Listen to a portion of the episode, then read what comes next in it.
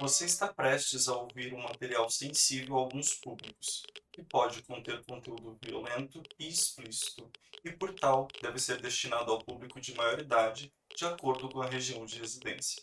Sejam muito bem-vindos ao Leg Freaks. Aqui vocês encontrarão histórias reais de crimes, histórias macabras, assustadoras. Então senta, pega a sua pipoca, que aí vem.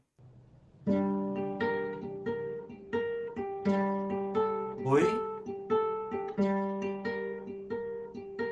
Tem ali?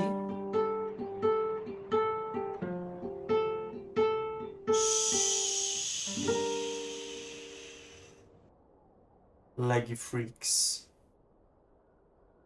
A cabine. Esta é uma história não contada de um caçador que um dia foi para a floresta para fazer exatamente isso: caçar. Em sua viagem, ele decidiu mudar de rumo para dar diversidade ao seu ofício. Então, ele virou seu caminhão e o estacionou em frente a uma área de floresta desconhecida que tinha a reputação de ser abundante em grandes presas. Ele estava com sua espingarda presa nas mãos, esperando por algum animal descuidado, mas não conseguiu ver mais longe do que seu nariz, pois de repente uma forte neblina veio sobre o local. Era tão espesso e profuso que o caçador não conseguia encontrar seu curso original e vagueou mais profundamente na floresta do que havia planejado.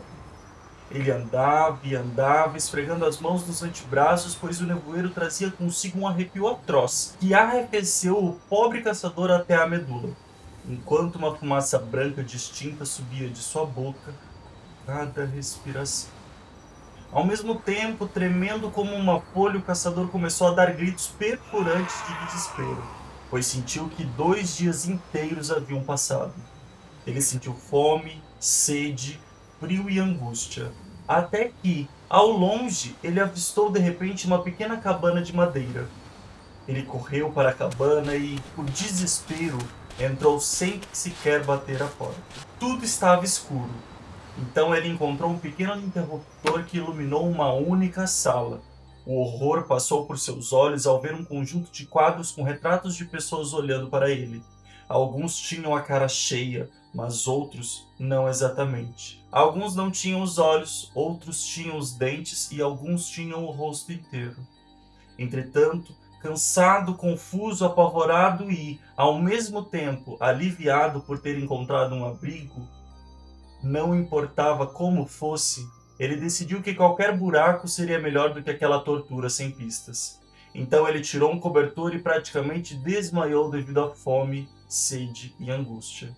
Entretanto, depois de um tempo, o homem acordou de repente devido a uma luz sufocante batendo no seu rosto. E naquele momento, quando viu o cobertor que havia usado na sua frente, percebeu que aqueles quadros não eram retratos, eram janelas.